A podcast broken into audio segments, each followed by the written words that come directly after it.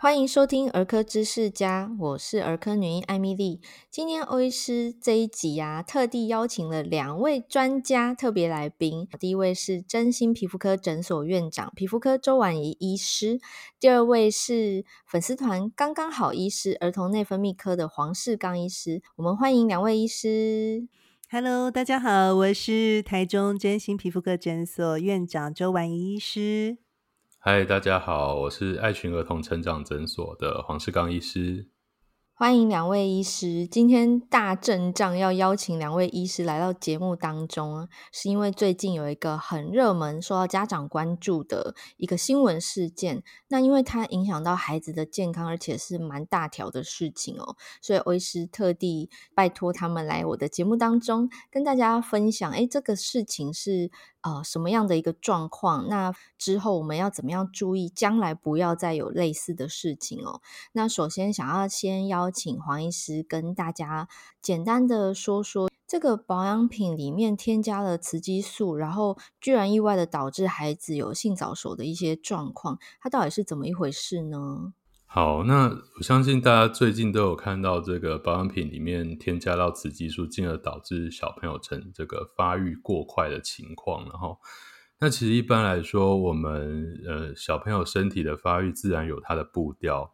那雌激素这种东西，其实是我们的青春期才会产生的一个荷尔蒙。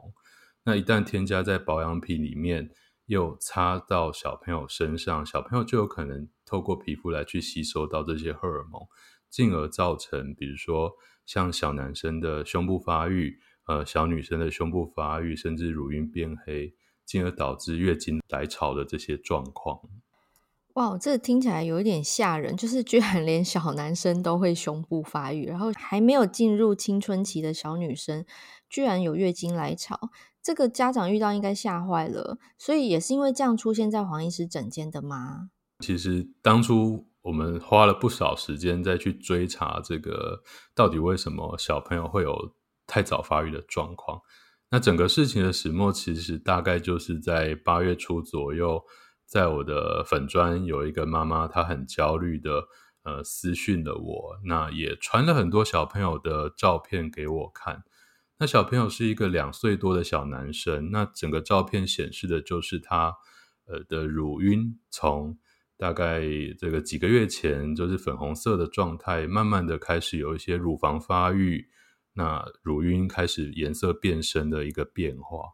那因为这个过程，妈妈这个照片记录的相当详细，它完整记录了从乳晕粉红色到变黑色的状况。那当下我看了就觉得这个真的是不太对劲，所以即使当时我的门诊有时候家长不一定挂得进来，因为有时候人比较多。那我还是特别请妈妈在我开诊的前半小时来找我，我们就详细的帮小朋友讨论，然后检查，去确认说整个诊治的方向这样子。经历一番抽丝剥茧的这个层层排查，然后才终于水落石出。那这个保养品听起来应该是妈妈用的。通常啦，通常我们女生用的保养品就是自己用，因为都贵松松嘛，总会拿给孩子用。呃，这边就要请问一下皮肤科周婉仪医师，诶，我们小朋友真的可以用大人的保养品吗？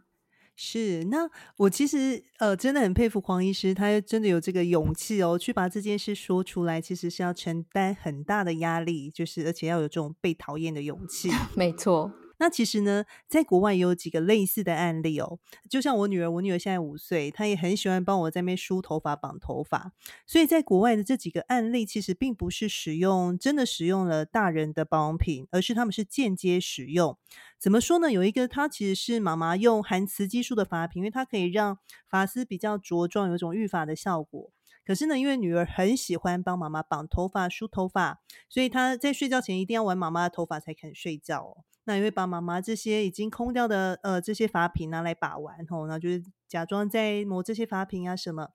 结果就出现了性早熟的状况。那也有一些其他的案例，是因为妈妈因为更年期在使用这些荷尔蒙补充的药膏吼，他们可能是涂在这个大腿的内侧，结果呢，因为有几个月大或是三岁以内的小孩吼，那去接触到妈妈擦药这个皮肤之后呢，呃，产生了这些男性女乳症的案例。所以，不管是间接或是直接的使用到这些保养品，哦，那像我们在国内的案例，是因为它本身是个修复霜，哦，所以有的爸爸妈妈看小朋友他其实有异位性皮肤炎，就会想说，诶，我是不是也用用看看他的异肤会不会好一点？结果不知道它居然里面有添加了这个雌激素的成分。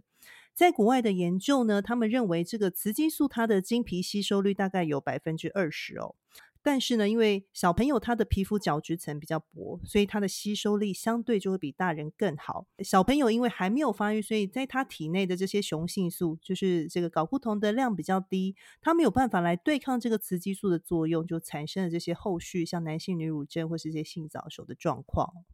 这样听起来就是，其实小朋友就应该用小朋友专用的保养品吼。呃，大人他是无心之过啦，他不是故意的，只是想说，诶，既然有修护的效果，那异肤就是很需要修复 他的皮肤屏障的状态嘛。他们可能因为这样联想，然后就用在孩子的身上。那我们今天讲到这个性早熟啊。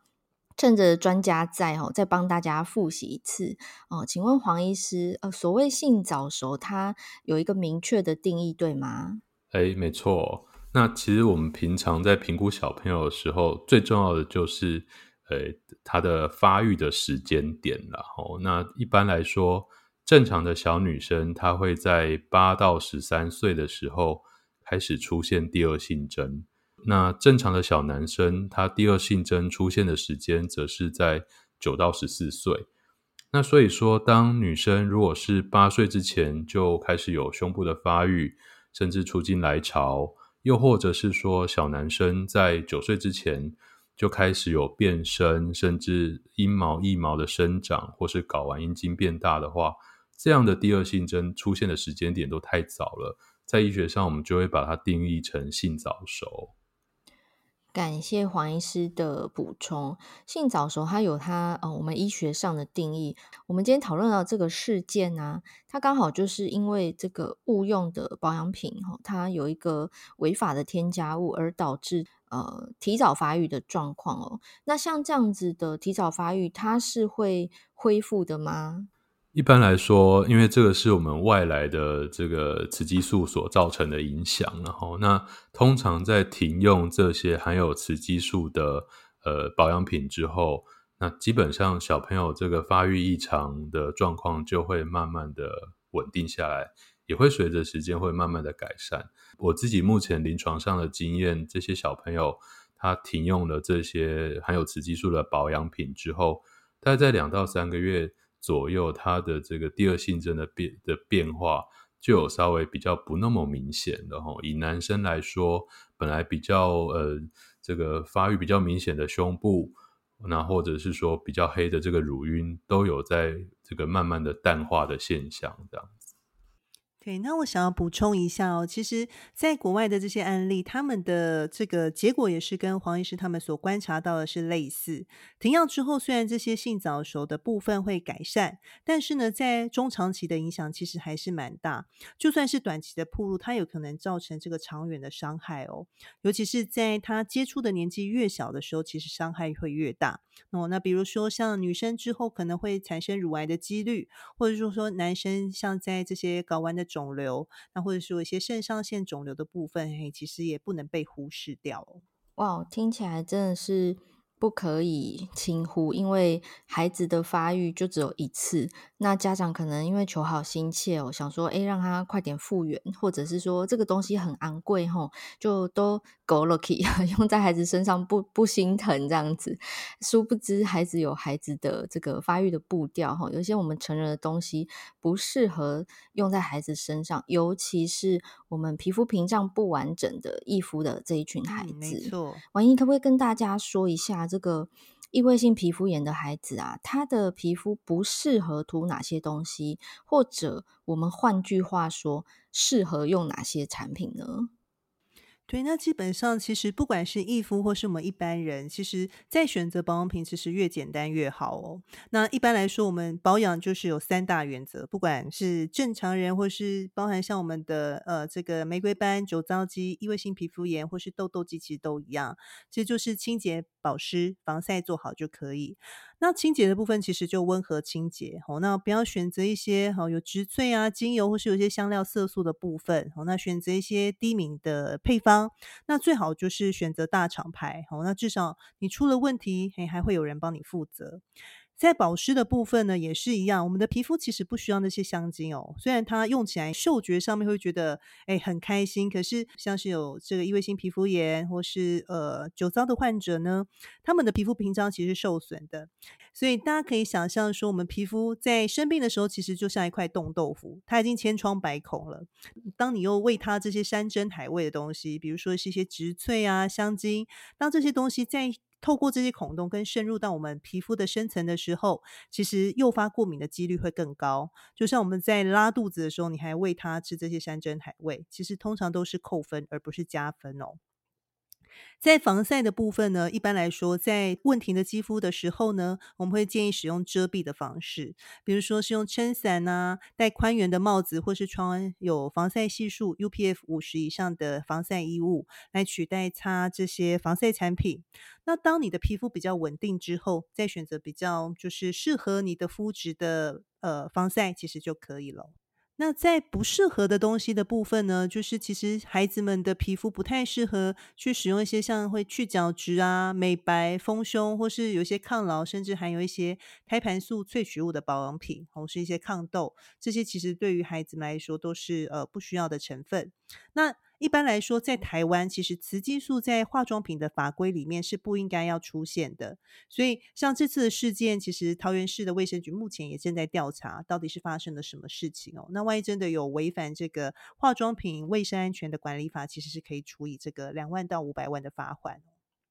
我觉得两万真的太轻了，虽然在节目上这样讲好像不太恰当，可是说真的，因为他被误用在小朋友身上，造成一些不良的后果。那我们今天刚好谈到这个。呃，雌激素，然后谈到法规哦，想要请教一下黄医师，就是什么样的状况哦？因为今天是刚好发生性早熟嘛，那什么样的状况家长应该要怀疑孩子有没有性早熟？那他就需要就医，要、啊、要去看哪一科？啊，要做哪些检查呢？好啊，那其实这真的是目前家长会很关心的议题啦，因为我们就我们自己临床上观察。现代的小朋友普遍发育的时间都真的是慢慢的在提早。那我这边就是提供大家三个大的重点来去决定说，诶，我小朋友发育了，是不是要赶快马上带去看医生？那第一个重点就如我们刚刚所提到的，第一个时间，男生如果在九岁之前，或是女生在八岁之前出现了第二性征。那女生的话就是胸部小硬块，而、男生的话就是睾丸变大。那如果有这种状况，再加上说这个身高一年，过去一年成长的速度超过一年六公分以上，那或者合并其他很明显的第二性征，例如说月经来潮变深的话，就会建议让儿童内分泌科的医师先做初步的评估。请问黄医师，这个初步评估要做哪些事情？因为家长难免会呃脑补各种事情，然后就会上网 Google 查 询，我们到底呃会需要做什么样的检查？有侵入性吗？会不会很痛啊？或者是说会不会很很贵这样子？一般来说，就是如果真的是符合这个性早熟的定义，然后男生九岁之前，女生八岁之前就发育的话。呃，在目前医疗服务的场域，一般在区医院或医学中心都是有健保的给付，那相关的费用并不会到相当的昂贵。那会做的检查大概包含三个大项，以女孩来说好了，我们会先做基本的血液检查，那配合这个子宫卵巢的超音波，去看看子宫卵巢附近是不是有一些囊肿或肿瘤，引起这个青春期的失序。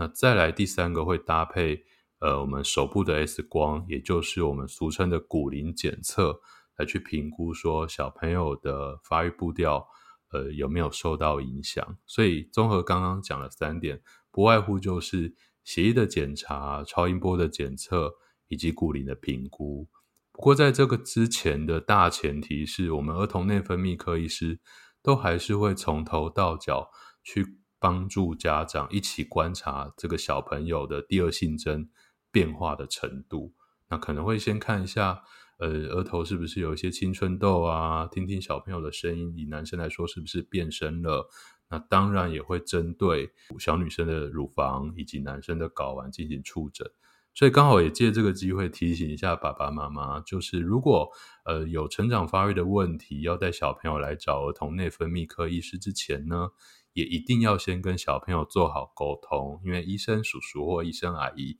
因为医疗上的需要，还是会有需要针对这个第二性征的部分去进行检查。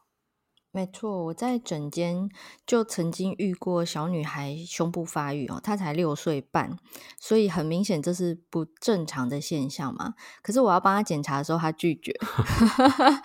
就是爸爸在旁边，可是小朋友拒绝。嗯、那身为儿科医师，我。的选择是我尊重孩子，我就跟他说好，那你觉得不行，阿姨就不要触碰。但是我就转头跟爸爸说，诶，我帮你写个转诊单哦，那请你带去医院的儿童内分泌科找专科医师来做进一步的评估。那也请在家里啊，事先要跟孩子沟通好，诶，因为身体的状况需要。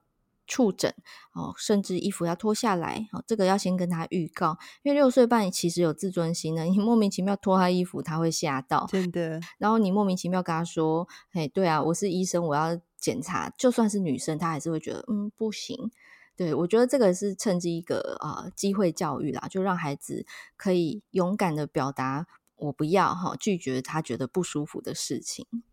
对，所以爸爸妈妈在家里先预演，就是可能等一下我们在医院会发生什么事，他们比较有心理准备，比较容易配合。刚刚欧医师提到的这个部分，我真的非常的感同身受，因为我是男生，那家长带小女生来找我做检查的时候，就真的就会遇到这个状况。那我也非常同意欧医师的想法，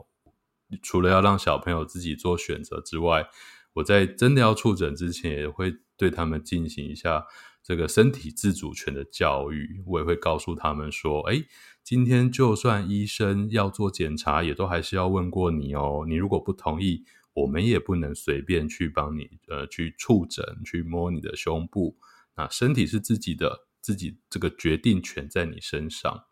对，那我觉得也是借机这个机会，也跟各位爸爸妈妈们，或是各位听众朋友呼吁说，这个身体的自主权的教育，其实从小就可以开始慢慢介绍给小朋友了。没错，对。那我想要补充就是说，在我们皮肤科门诊，目前看到最小年纪长粉刺跟痘痘，其实已经啊逐年降低，现在最小的已经来到了七岁哦。我觉得真的是跟以前差很多。天哪！我在门诊有看到一些八岁、九岁，我都觉得很早。没想到你门诊看到是七岁，七岁。请问一下两位医师，就是这么早就开始长粉刺、痘痘，是因为饮食西化、高油脂，然后甜点这一些食物的摄取，还是说，呃，它某种程度来讲也是一个 sign，暗示我们说孩子可能会提早进入青春期吗？好啊，其实其实我觉得这蛮有趣的。我觉得大家这样不同交流，我们从皮肤科医师的角度也会发现说，哦，原来真的现在小朋友长粉刺的年纪也提早了。那在我一个同内分泌科医师的角度来说，我们会认为在青春期的时候，因为这个荷尔蒙的分泌的关系，当然就比较容易长痘痘。那在皮肤科的这个场域有观察到说，长粉刺的年纪变小，其实也跟我们世界整个呃小女生、小男生他们发育时间逐渐提早的这个趋势有关系。对，那呃中国大陆的研究了，他们就有发现说，哎，其实七岁到八岁之间有在发育的小女生，大概十个里面就有有一个是呃七岁到八岁就开始发育了，所以。这个性早熟的议题，其实是近年来爸爸妈妈就真的是非常的关心。那没想到刚刚这样听这个周医师一讲，哇，原来粉刺呃也有从那边有观察到这样子。对，在我住院医师的时候，我觉得十岁就已经很早了。后来当我就是变比较新的主治医师的时候，哇，有这个八岁的。那最近更进化到七岁，我真的是已经觉得没有极限了。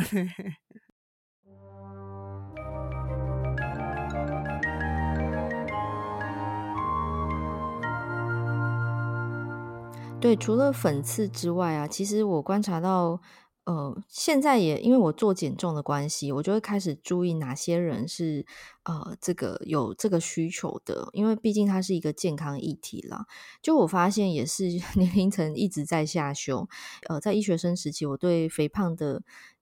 印象就是刻板印象，就是它是成年人的事。那后来当我踏进儿科的领域之后，我发现哦，它是全人类的事，就是从婴儿时期开始，我们儿科医师。就已经在注意到，嗯，过瘦或者是过胖这个问题，因为它会蛮长远的影响一个孩子的健康，直到他成年、壮年、老年，整个历程都受到这个儿童早期或者是说胚胎时期的一些环境的影响。那肥胖议题其实跟性早熟也有一些相关哦，其中呃，就是这个脂肪过多吼，它有可能是孩子性早熟的原因之一，对吗，黄医师？没错，那其实，在门诊常常家长会问我说：“哎，为什么我家女儿这么早就发育了？”但是，那有时候我们还真的很不容易去追查到她后面的原因。但是，目前的医学研究和提早发育这件事情有比较明确的相关性，甚至几乎就可以认定是因果关系的这个点，就是呃，女童的肥胖。那的确，女童的。肥胖就是让小朋友提早发育，造成性早熟一个最主要的原因。讲到这个女童的肥胖啊，我在想，她是不是也是孩子会长粉刺、青春痘这一类的成因之一呢？对，我觉得有时候是鸡生蛋跟蛋生鸡的这个关系啦。因为有时候其实当他比较喜欢吃一些呃油的、辣、炸的啊，奶制品、含糖饮料、巧克力、饼干、蛋糕，那就会比较容易长粉刺跟痘痘，那也会同步造成肥胖。所以到底哪一个是哪一个的关系，其实我觉得也很难说。那只是说我比较想要请问黄医师的是，关于环境荷尔蒙这一块，会不会也其实是一个很重要的原因哦？没错，周医师提到的这个环境荷尔蒙啊，也是呃，我们目前认为说这个小小女生、小男生提早发育的一个重要的原因。那所谓的环境荷尔蒙呢，就是我们环境存在的呃这些一些化合物，那会造成我们人体的荷尔蒙失调，或者是说这些化合物有类似我们人体这个身体荷尔蒙的一些效果，那会让我们身体在整个内分泌的系统上产生一些呃混乱的情况。想要问黄医师，哪些东西会让我们接触到环境荷尔蒙呢？因为这样听起来好可怕哦，就在我们的环境当中，诶，塑化剂之类的。好，那我觉得其实呃，当我们跟谈家长谈到环境荷尔蒙，说家长自己就会脑补出各种可怕的状况。那也因为太过焦虑了，反而不知道从何去做起，怎么去避免环境荷尔蒙这件事。但是在我的观念里面，其实要避免环境荷尔蒙，大概就跟预防感染的概念差不多，就是勤洗手。没错，因为我们有时候在这个使用食物的时候，这些环境荷尔蒙就可能透过进食的方式进到我们的身体里面。那我们从吃东西这件事情出发，我们可以。在食物的选择上，只要选择适当的食物，就可以去避开环境荷尔蒙。例如说，我们尽量减少使用一些动物性的油脂啊，哦，那特别像是一些肉类的内脏、鸡皮、猪皮这些油脂量比较高的食物。那我们会建议说，尽量避免掉一些食物链顶层的这些深海鱼类。那如果这样子，呃，平常记，哦，好像要记很多东西很难记的话，那就记住一个大原则：饮食均衡、多样化，然后尽量不要偏食。那吃饭前要洗手。那当然，另外一个在食物容器的盛装上面，我们就会建议少用一些塑胶呃的制品或微波食品。那当然，如果这个保鲜膜啊，也尽量不要去微波的使用。那这几点。围绕着食物来去做的一些生活习惯的调整，就是我认为家长可以避免环境荷尔蒙最好的做法。那这边欧医师补充说明一下，所谓食物链顶层的鱼种啊，大部分的人可能会印象是这个深海鱼类。不过，其实我们讲的这个食物链顶层，就是比较高层的意思是说，它是肉食性的鱼类，例如说呃石斑啊。鲑鱼啊、海虾这一些，那另外像是鲨鱼、鮪鱼，还有旗鱼，这些也都是比较食物链顶层的海鲜哦。那除了呃容易有这个生物累积放大效应之外，也可能会因为常常吃这些鱼类、海鲜类而导致体内的含汞量过高哦。这个是曾经有新闻报道的，就是小朋友太常吃这一类的海鱼，结果体内的血液中汞的浓度是超过我们世界卫生组织建议的四十倍。好，所以这个是在我们环境荷尔蒙避免上面要注意的。是，这边想要请婉仪补充一下，我们在保养品的使用是不是也多少会有接触到的可能啊？因为保养品好像盛装的容器。哦没错，没错，所以而且每一种保养品的成分的稳定度其实不太一样，所以它所适合的容器其实就不一样哦。其实这也是一个还蛮大的艺术，可是很常被大家忽略。一般来说，我觉得还是选比较大的厂牌。那如果大家真的不知道怎么选的话，其实会建议大家由皮肤科医师或是由小儿科医师来做推荐哦，适合的产品会比较安全。那另外就是说，小朋友其实也尽量是避免玩一些玩太多这种塑胶的玩具啦。也是有一些塑化剂的这些风险在哦。那如果说今天我们真的怀疑是保养品造成的，比如说像我们刚刚说的这个雌激素过高的时候呢，其实我们会有一些呃方式来做检验哦。那比如说呃，你可以将这个患者的血液啊，还有他的毛发去送检，那跟他所使用的保养品里面的这些呃成分去做一个雌激素的比对，其实就比较可以来厘清到底这个因果关系是存不存在。那最后，我想要再题外话问一题哦，这也是还蛮常在门诊被家长问到的，就是他们可能会在呃过敏的孩子身上想要使用一些精油产品，原因不外乎是他们觉得用药是伤害身体的，他们觉得精油比较天然。那不知道在儿童内分泌科医师专业的角度来看，呃，精油的使用有哪些值得注意的事呢？好啊，其实关于精油和性早熟之间的因果关系。在学术界已经辩证了大概大概有十几年了齁。那我的建议一般是这样子，因为我们对于精油的这个天然的精油，当然是影响目前科学的证据上看起来是不大，但是因为我们手上会拿到的精油制品，大多有进行过一些后续的加工。但在这个加工的过程当中，会不会有一些会影响到我们生长发育的物质，也就是掺进去了？这个我们就不得而知。所以一般来说，我会给家长的建议是说：诶，如果你们这个家庭已经有使用精油的习惯，也用了一段时间，那也没有什么特殊的状况，而且这个使用精油是呃对你们家里是一件很重要的事情，那就继续使用，暂时不用太担心。但是如果你的小朋友本身已经有出现一些生长发育的问题了，例如是说，诶，真的好像比较早一点发育，那我就会建议，因为我们没有办法去控管这个制造商他们整个的制造过程，那不如就是先暂停使用，将风险降到最低。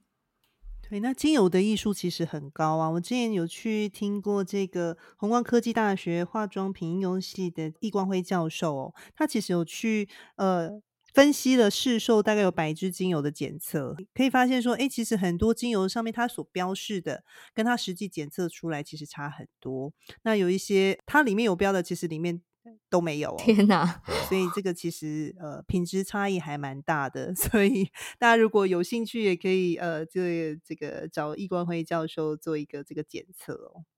好，那在节目结束之前啊，欧医师想要呃拜托婉仪，就是周医师跟我们。嗯科普一下，因为这次的事件毕竟有修复霜这三个字，然后家长就会很担心说：“天哪，那我现在用的东西它也叫修复霜，它会不会有问题？”嗯，婉仪可以跟大家解惑吗？对，那我必须要帮各个各大牌的药妆厂商平反一下，因为最近呢有出修护霜的厂商们，那个呃客服专线可能都被打爆了，所以其实。在台湾法规里面，雌激素是禁用的成分，所以大家其实不用太担心说。你只要选择是大厂牌，那而且是在皮肤科跟儿科医师推荐下面使用的，就是比较安全的牌子的话，基本上是没有什么问题的哦。好的，非常谢谢婉仪，大家不用再焦虑了哈。如果你手上有一些产品用在孩子身上，你很担心的家长，那其实你可以直接带着东西哦。到皮肤科医师的诊间。那另外呢，工商一下就是关于异位性皮肤炎啊，其实因为它是年经体，就是每年秋冬就要喂教的东西，所以早就有这个懒人包哦。如果大家听众有兴趣的话呢，我一直会把这个链接放在节目说明栏里头。那我最后想要邀请黄医师，呃，跟我们听众朋友、我们的家长，还有我们的呃在听这个节目的医生同行们，好，科普一下，呼吁一下，这次的事件告诉了我们什么事情呢？好吧，那其实我想这次事件，我们从中最大的学习就是，只要是要长期使用在小朋友身上的东西，无论是吃的、涂的、抹的、用的，当你有疑虑的时候，尽量还是要咨询专家，比如说儿科医师或皮肤科医师的意见，那这样才能确保小朋友的健康。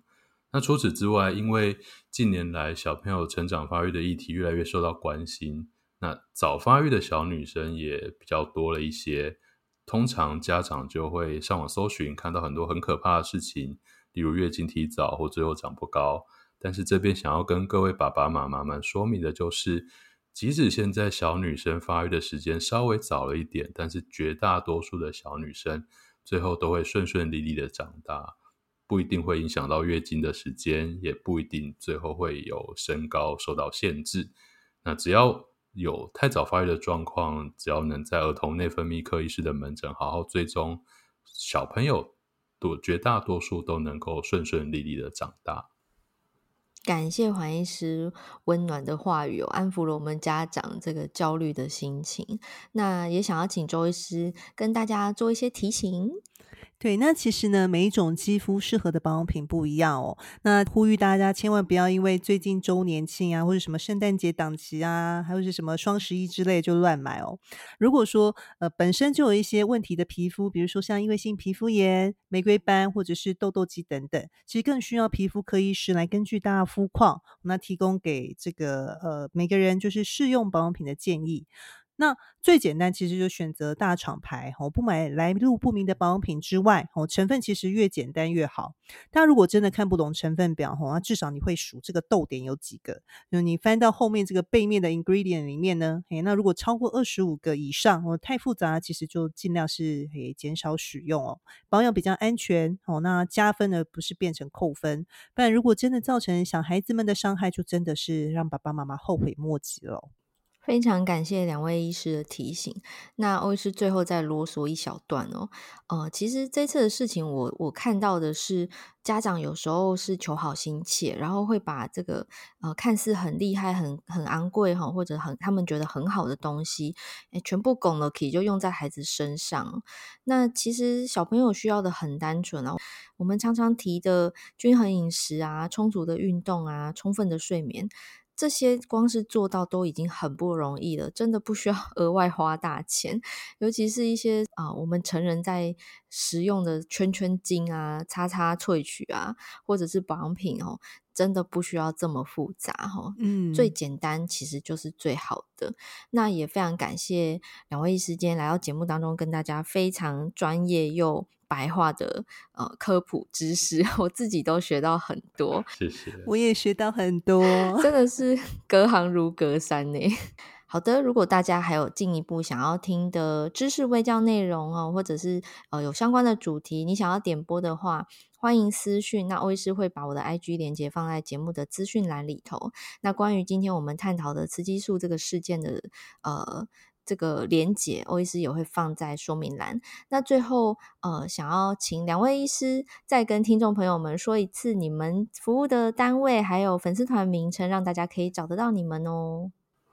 各位爸爸妈妈还有听众朋友，我是儿童内分泌科黄世刚医师，网络人称“刚刚好医师”。我的口头禅就是“刚刚好，最好”。目前服务于台北。信义路上的爱群儿童成长诊所，有任何小朋友呃身材小、太早发育的问题，都可以找我来做咨询。大家好，我是皮肤科周婉仪医师。那粉专名字也是一样，皮肤科周婉仪医师哦。那我们诊所叫真心皮肤科诊所，是在台中市北区科普馆附近。哦，那呃附近有一家很厉害的阿裕寿司，欢迎大家来看恐龙跟吃寿司之外，也可以来我们诊所坐坐。那我本身呢，比较专长的部分是在呃玫瑰斑，就是我们俗称的酒糟皮肤炎、青春痘哦，那还有问题指甲哦，包含像荡嘎、空甲哦等等，那还有儿童的皮肤病，那另外呢，我们诊所其实美容医学也是蛮齐全的啦，也就是有各式的原厂果酸、除毛镭射、除斑镭射、好电音波，好最近还有很厉害的雄性秃发疗程。那欢迎大家如果有需要的话，可以来北区找我们哦。哇，太感谢两位医师了！听众朋友们，如果大家有需求的话呢，今天资讯栏里头都会有连结。那我们也非常感谢两位医师来到节目当中，欢迎大家赶快点播，让我有机会可以厚脸皮再邀请他们来到节目当中。我们谢谢大家的收听喽，拜拜，拜拜，拜拜。